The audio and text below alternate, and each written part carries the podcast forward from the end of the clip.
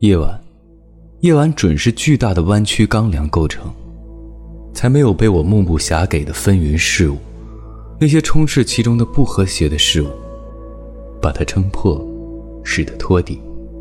在漫长的铁路旅途，在人们相互厌烦的宴会，在败落的郊区，在塑像湿润的预热的庄园，在人马拥挤的夜晚，海拔、气温和光线使我的躯体厌倦。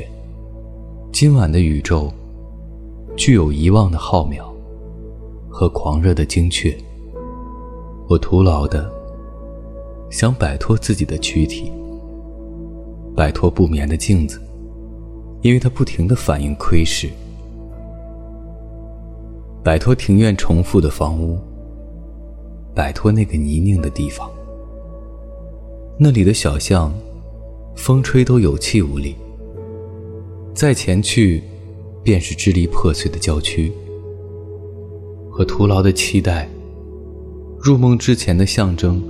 和分崩离析，宇宙的历史仍在继续，驱驰死亡的细微方向，我血液的循环和星球的运行。我曾憎恨池塘里的死水，我曾厌烦傍晚的鸟鸣。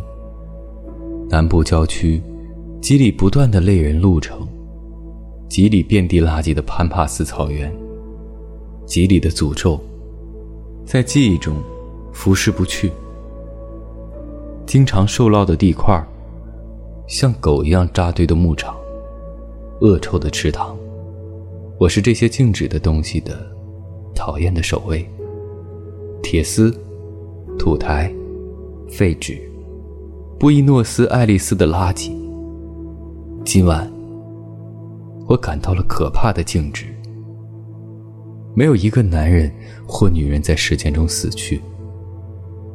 因为这个不可避免的铁和泥土的现实，必须穿越所有入睡或死去的人的冷漠，即使他们躲藏在败坏和世纪之中，并且使他们遭到可怕的失眠的折磨。酒渣色的云使天空显得粗俗，为我紧闭的眼帘带来黎明。